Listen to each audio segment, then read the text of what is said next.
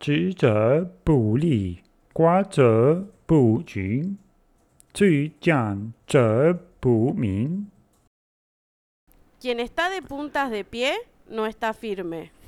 Quien camina a lo apurado no llega más lejos. Quien trata de opacar a otros no se ilumina. 老子《道德经》capítulo 24.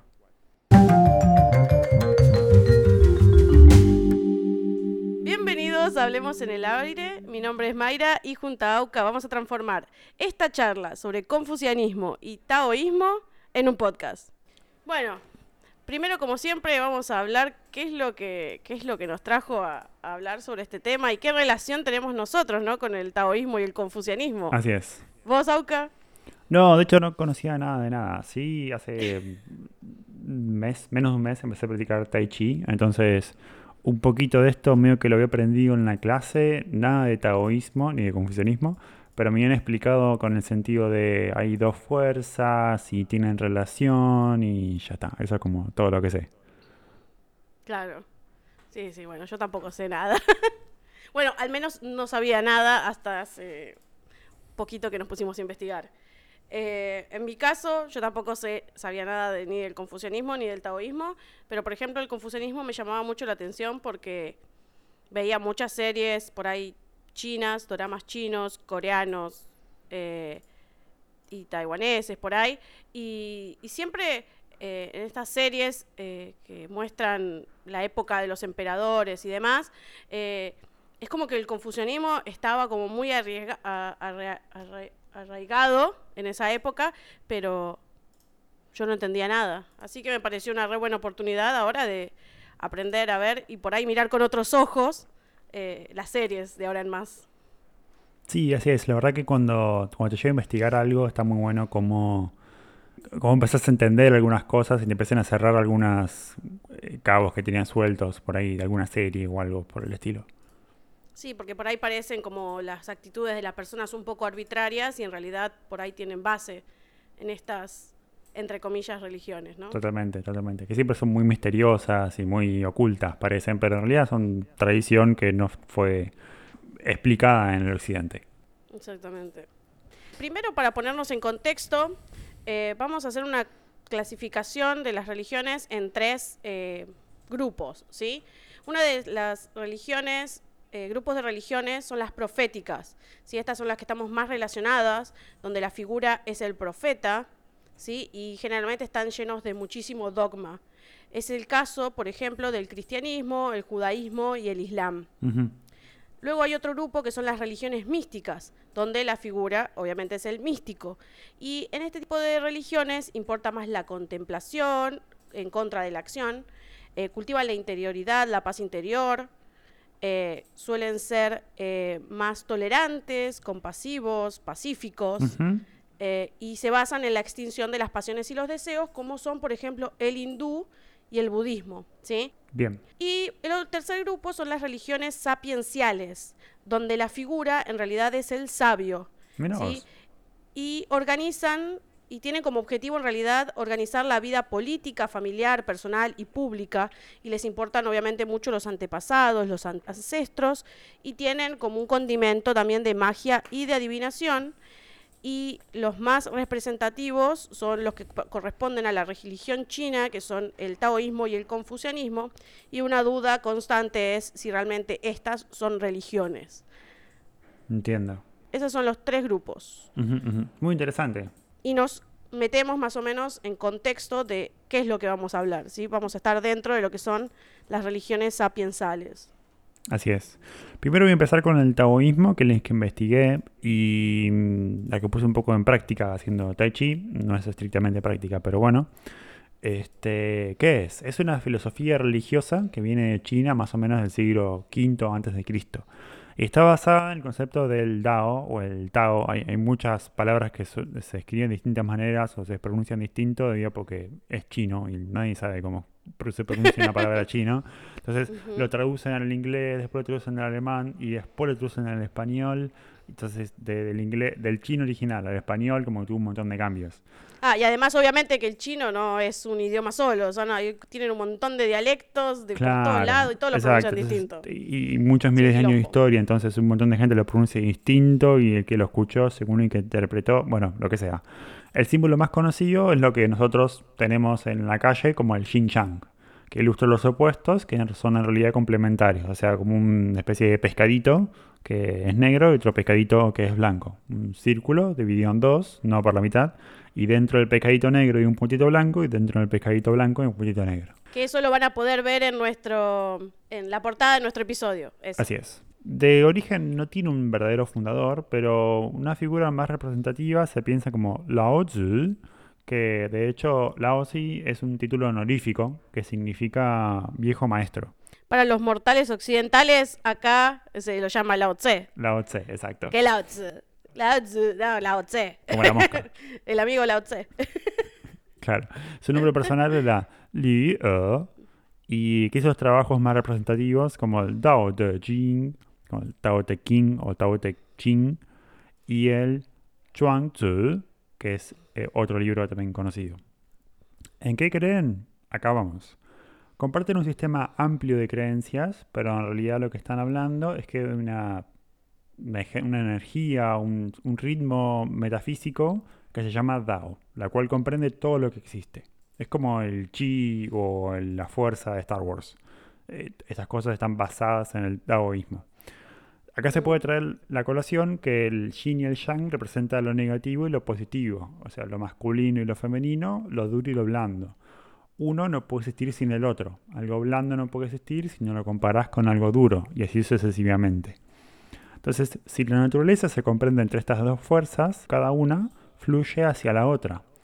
Y en su interior tiene un puntito punto del contraparte, como que nacen a partir de la que la otra existe, como el simbolito del yin. Estos taoístas observaron que los humanos tienden a actuar de formas contraproducentes a veces y en sus intentos de ir en contra de la naturaleza solo hacen que las cosas se empeoren. Tratar de ir en contra de la naturaleza es como ir en contra de la corriente, es extenuante y no nos lleva a ningún lado. Lo mismo va para la tendencia humana a hacer reglas rígidas para todo, tener un sistema de control, para tener un sentido de control otra vez nos estamos limitando porque el mundo que tenemos siempre está cambiando y lo que hoy funciona, capaz mañana no. Dentro de un sentido de solidaridad y justicia, la gente creó durante toda la historia inmensos textos de ética, códigos morales y rituales. Y aunque realmente sean con buenas intenciones, muchas veces lo que hacen es encerrarse en sus propias prisiones. Mm. Un concepto del taoísmo se llama Wu Wei, y significa la no acción, o sería como un estado de flow. Es una acción sin esfuerzo, como que actúa sin resistencia. Mm. Podría traducirse como el no hacer o hacer nada, que a primera vista parece improductivo, pero según las creencias taoístas no hay nada más lejos de la realidad, porque el universo fluye y siempre avanza en su curso natural. Okay. Entonces, en vez de cambiarlo de forma exhaustiva, que hoy en día es nuestro método favorito, podremos viajar mucho más fácil por la vida usando la inteligencia. Eh, hay, hay mucho, en general, en todos los, todos los partes de Asia, hay mucho culto de la inteligencia y poco al, al, músculo o a la proeza del hombre. Fíjense que en muchos animes, siempre el protagonista en general es una persona que tiene promedio 10 en la escuela. Como a veces mm. una persona ideal y en muchas series y películas de occidental, especialmente de Estados Unidos, porque es lo que más consumo, eh, o consumía o estoy acostumbrado, el, protagonista puede ser un vagabundo o alguien que no le dan valor o alguien que no sabe nada o alguien que tiene muchos músculos. Claro, imagínense las películas de, de Schwarzenegger y Duro de Domar y eso. Duro de matar, no duro de mar. ese es un este, programa de tele. sí, sí, sí, el otro duro. Este, ese estaba duro, pero no de músculos. Este. Bueno, haciendo referencia a eso, en las películas, em, tipo, tipo las películas adolescentes del colegio, en Estados Unidos es como que se le hace bullying al nerd, al inteligente. y en cambio, vos ves las películas japonesas y el popular es el que tiene la mejor nota, es el capo del, curso. Eso es. Es, el que aprueba sin estudiar. Ay, es tremendo. Sí, sí, sí, sí, es muy fuerte el cambio cultural que hay. Este, ojo, también tiene sus sus desventajas, ¿eh? No es que en Japón somos- son todos santos. A ver, tienen unos exámenes de Obvio. gran puta y tienen gra- graves, graves problemas de depresión si no llegan a probar los niveles altísimos que tienen de exigencia. Este, bueno, continuando. ¿Por qué intentamos estar en esta carrera? Bueno, tiene que ver con el valor que le damos a las cosas. Por ejemplo, rechazamos la pobreza y obramos el dinero y la fama. Tratamos de quitar primero para tener lo segundo, pero lo segundo no puede existir sin lo primero. Hay una anécdota que cuenta que en Xuanxi, un hombre llamado Shen Hui, son todos los nombres así, me odio, este, Carlos. hay un monarca irresponsable que estaba en la provincia de Wei. Y le preguntó a Confucio si podía ir a, a la provincia de Wei. Quería usar todos sus conocimientos para ir a mejorar la provincia. Pero Confucio le dijo que no. Primero, porque los dirigentes no le iban a escuchar, obvio. Y segundo, porque la gente no le gusta que venga un extraño de otra provincia que no conoce la televisión y le diga cuál es la mejor forma de hacer las cosas desde un lado de superioridad moral. Este, entonces está relacionando todo este tiempo de que eh, hay que observar la realidad y tratar de no intentar cambiarla, sino de fluir con ella. Tal cual. Algunas relaciones con otras, otros sistemas son el Tai Chi Chuan, es el arte marcial, fundada en valores daoístas, pero no tiene que ser considerada inherentemente daoísta. También está el Pakwa Chan y el Shingi Chan. Está el Qigong o Qigong, eh, que viene también variedades daoístas y no taoístas. Y tenemos también la medicina tradici- tradicional china, que está basada en prácticas daoístas, eh, principalmente la alquimia daoísta, conocida como Neidan, pero no se tiene que considerar inherentemente daoísta. Mm. Claro, es- pasa que deben tener como una esencia, o sea, están medios basados, debe ser en, la- en esa religión, filosofía, pero no son una práctica eh, religiosa. Así es. Eso. Así es, así es. Y si se quieren informar más, eh, lo que pasa con el taoísmo es que hay muy poca información. A ver, en cualquier ciudad grande del occidente van a encontrar un templo, obviamente cristiano. Musulmán es muy posible que haya y budista también, pero es muy raro encontrar un templo taoísta en toda la parte del occidente. Así que normalmente tienen que depender de libros aquí o de viajar. Este, hay un libro que es muy sencillito, que se llama El Tao del Pu, de Winnie Pooh, Ok. de Benjamin Hoff. El autor hace paralelismos entre Winnie the Pooh y el taoísmo y si bien no es acertado, por lo menos intro- introduce el taoísmo mostrando ideas en un ambiente familiar y de forma amena. Cosas raras. Eh, y otro autor que, con- que introdujo muchas personas en el occidente es Alan Watts. Era un filósofo yanqui que dio muchas charlas y libros sobre la filosofía oriental y especialmente en el taoísmo. Hay muchos videos de YouTube donde se puede ver el contenido. Como, como el libro anterior, tomaba ejemplos de Occidente, así que se tiene que tener en cuenta que puede ser no tan exacto como el texto chino original. Mm. Este, una vez que estás introducido con los principales conceptos, puedes leer directamente los libros taoístas, el Tao de Jing, Tao de Jing, Tao de Jing y Xuan Tzu. Eh, ahora sí. Por favor, no esperen que yo diga así los nombres. Ni pedo. Bueno, si querés decirles en japonés, porque todas las cosas que aparecieron en China se fueron a Japón. Y en el caso del taoísmo, el Tao se le conoce como el Do. Entonces, ah, por eso está todo Aikido, Karate Do y así. claro. Es verdad. Es verdad, porque do creo que se le toma como caminar y por ende es el Así es. camino. En realidad, en el taekwondo, que es coreano, también el do es el caminar, el camino. Mm, mirá vos. Sí, sí, sí. Bueno, al- algo, algo relacionado tiene que tener, porque tanto Sí, son porque- todos países orientales. Exactamente. Eh, bueno, por parte del confucianismo, digamos que el- la figura más importante es Confucio. ¿Sí? En realidad su nombre verdadero era Confucius, que Fusu significa eh, como maestro, el maestro Con. Pero cuando llegaron los cristianos, el tipo le decía Confucius y le decía, ¿qué? Confucius, ¿qué? Confucius, ah, Confucius. Qué grande. Qué grande. Y bueno, y así quedó que el tipo era Confuci- Confucio. ¿Sí? Venía, él nació en el año eh, 551 antes de Cristo y venía de una familia aristocrática eh, bastante empobrecida, ¿sí? Y él soñaba en el futuro ser un consejero de, de los reyes, de los gobernantes, eh, porque no le copaba mucho cómo iban las cosas en el país. Eh, igual nunca llegó a tener grandes cargos, ¿sí? llegó creo que a ser como una especie de ministerio de minis- ministro de justicia y lo perdió porque era demasiado moral y medio como que no les caía bien a la gente. Eh, La corrupción existió siempre. sí, tal cual. Y murió, se, supo- se cree que murió de, de tristeza por la muerte de un hijo y, dos de, y de dos de sus discípulos. En el año 479 antes de Cristo a los 73 años. ¿sí? Era longevo para esa época. sí, la verdad que aguantó bastante. Bueno, igual en general los orientales suelen ser bastante longevos. Sí, sí, sí. Habrá practicado mucho, mucho chikung.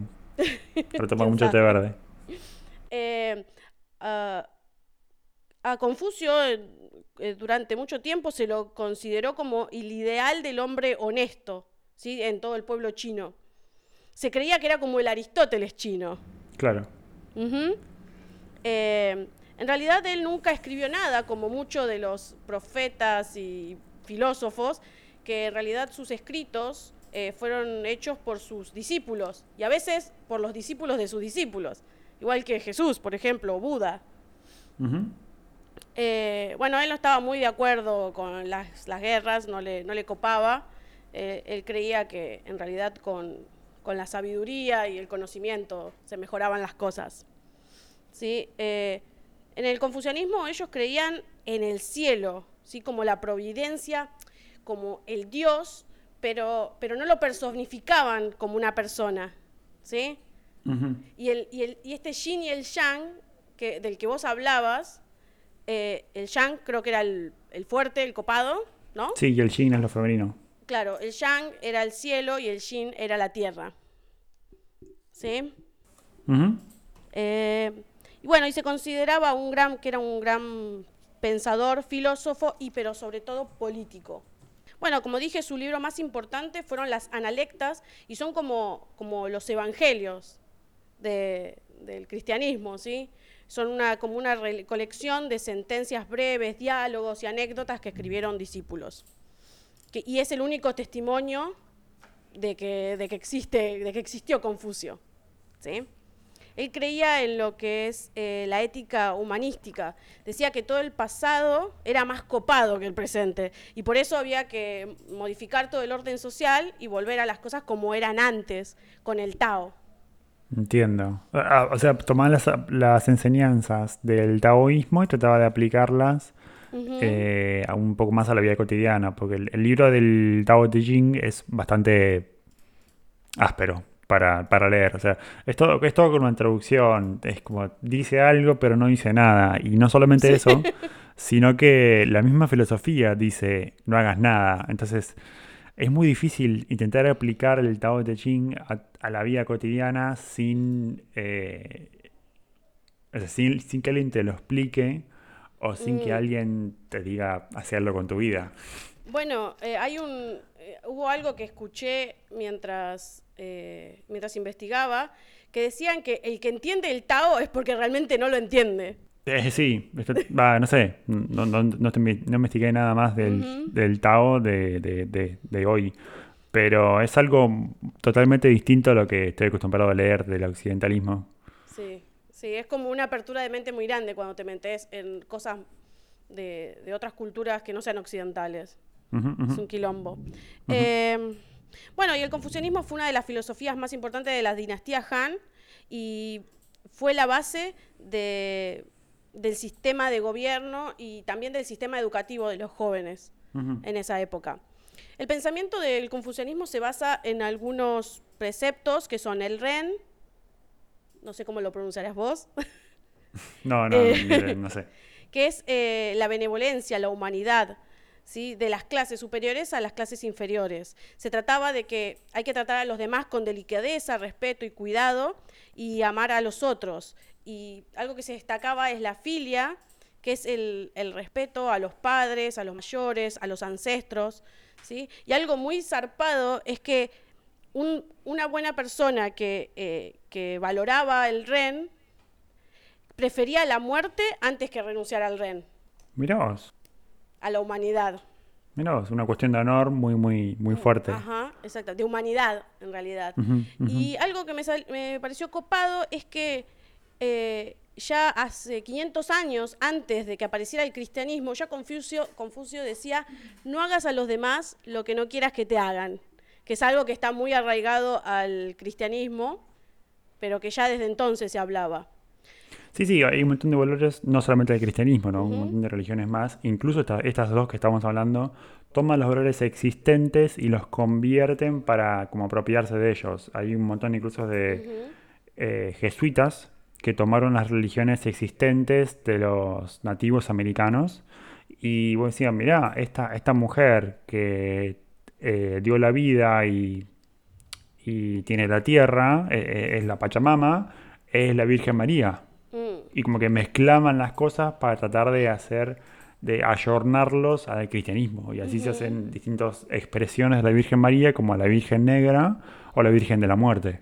Cosas que, del, del, digamos, en la Biblia no aparecen, tengo entendido, no me edito la Biblia, y, y en muchos textos no están, solo que se van como complementando para adquirir más fieles. Eso lo hacen todas las religiones por igual. sí.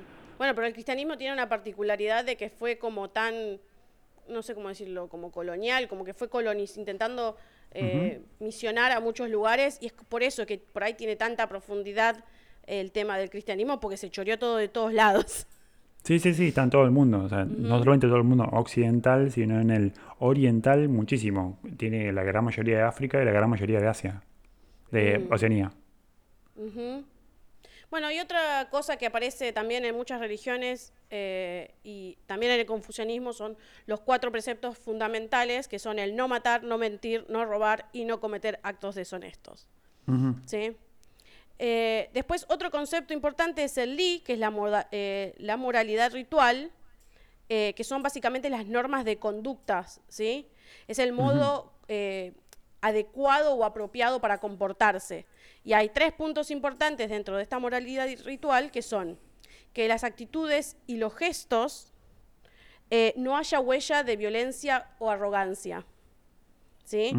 Dos, que en tus expresiones faciales se note tu sinceridad. Y el tercero es que no haya vulgaridad en tus palabras ni en tu entonación. Así yo cagué. yo la moralidad ritual estoy en el horno.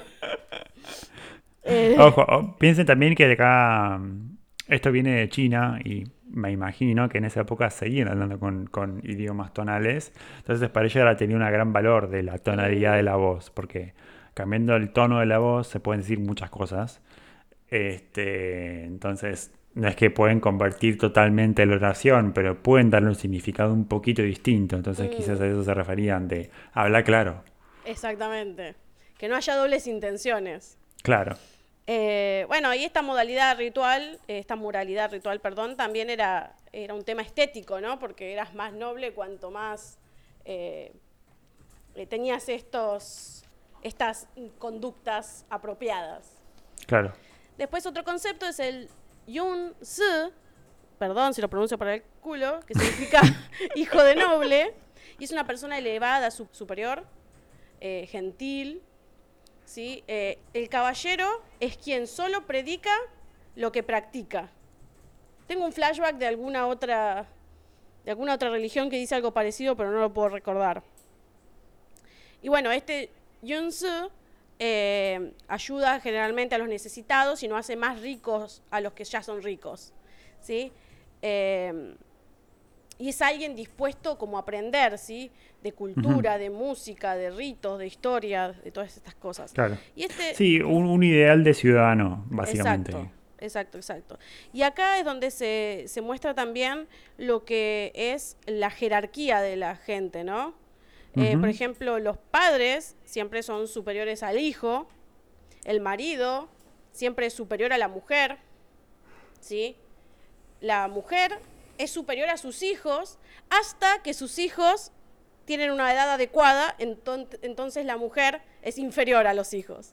Esto Mirá es vos. tremendo, es muy Sí. muy, sí, sí, pero muy machista, a niveles tremendos. Sí, sí, sí. Eh, Había- Había escuchado que el confucianismo era bastante machista también. Es más, eh, a ver si tengo acá algunas frases del confucianismo respecto al, al, al patriarcado, porque ellos eran realmente patriarcales, ¿eh? no es que lo digo por chamullo ujú. nomás. ¿eh? Por ejemplo, una frase, eh, alguna de las frases de Confucio, bueno, de lo que escribieron sus discípulos, recordemos que él no escribió nada, ¿sí? Pero había frases como, tal es la estupidez del carácter de la mujer que en todas las cuestiones le incumbe desconfiar de sí misma y obedecer al marido.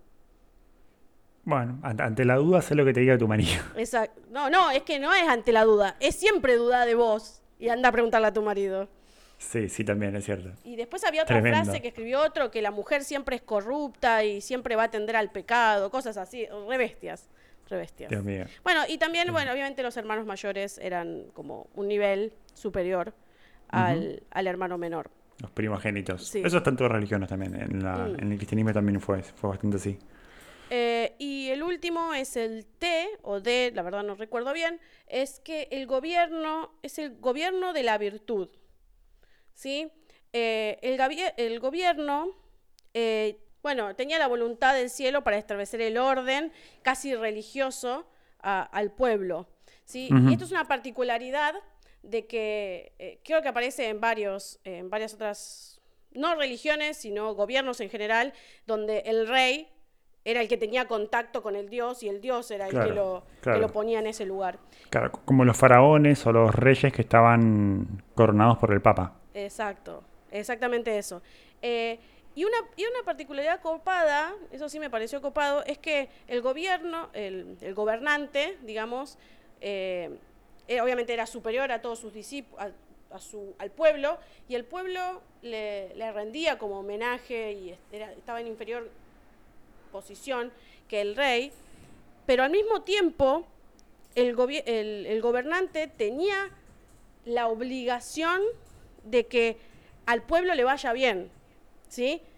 Si al pueblo le iba mal, era porque el gobernante no cumplía con este Renzi, eh, no, no, no cumplía con estas cosas, entonces Claro. el orden eh, se destruía y era su culpa. Y entonces, ¿qué pasaba? Decía, mira, guacho, vos no podés ser el rey, lo mataban, lo sacaban, lo decapitaban, Claro. hacían algo y ponían a otro. No, cumplí suficientemente bien con esta eh, con este texto confuciano, confusionismo.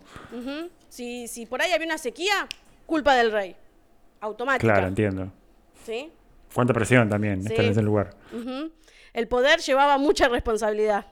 No como ahora.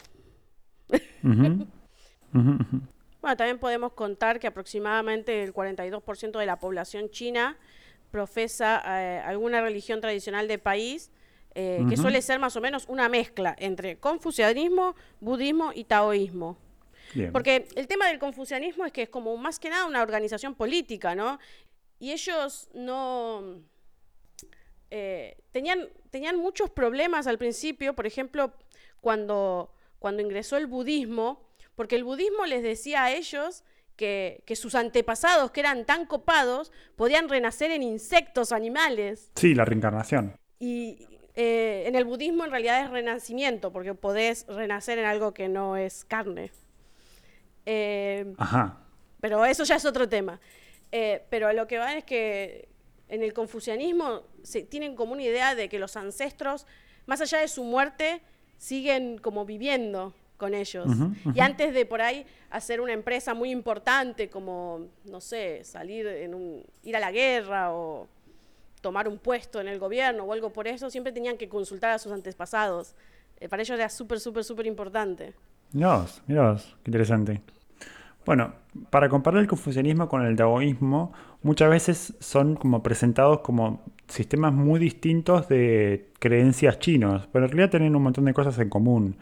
Eh, la primera es que tienen un montón de terminología del lenguaje, el Dao, Xinjiang, Tai Chi, Wuxi y otros términos que son frecuentemente usados tanto como los confucianos por los taoístas y existen mucho antes de la tradición. Segundo, hay una refrecuencia frecuente para ambos lados, ya sea explícita o implícita, a un texto más antiguo que es el I Ching.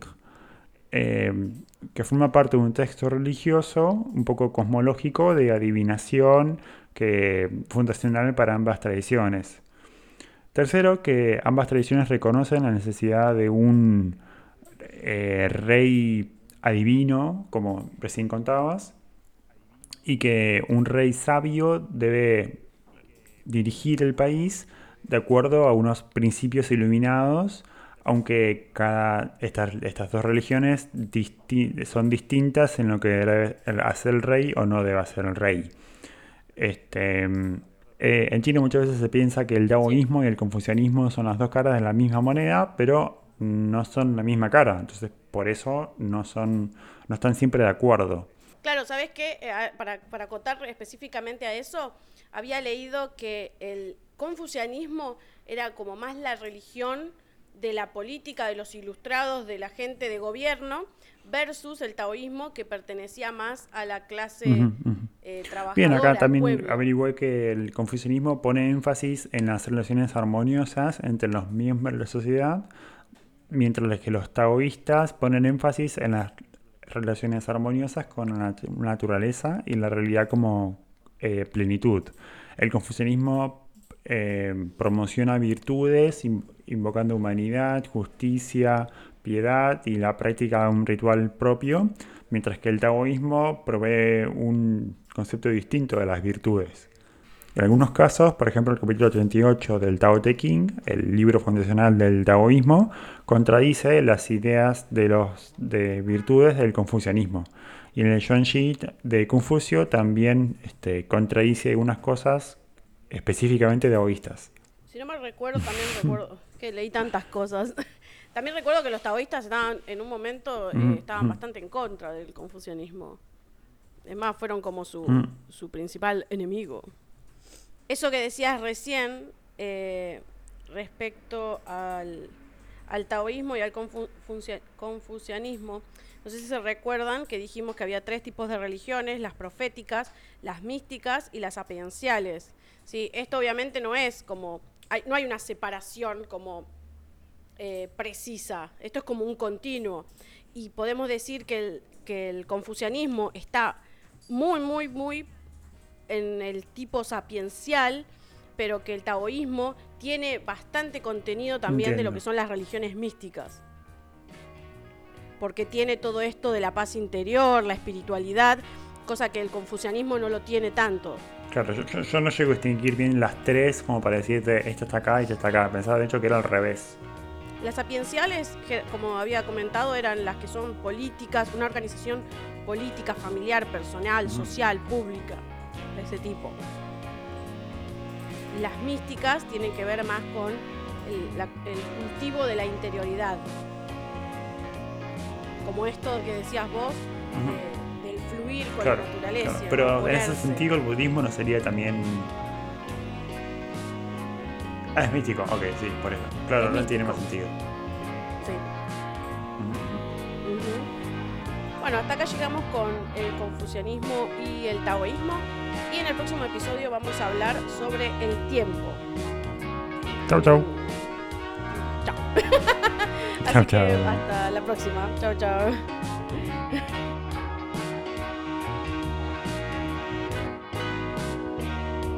Escucha nuestros episodios desde Apple Podcasts, Spotify, Google Podcasts, entre otras plataformas. Si querés estar al tanto del lanzamiento de los nuevos episodios, puedes encontrarnos en Twitter como arroba hablemosaire o envíanos un mail a hablemosenelaire.gmail.com.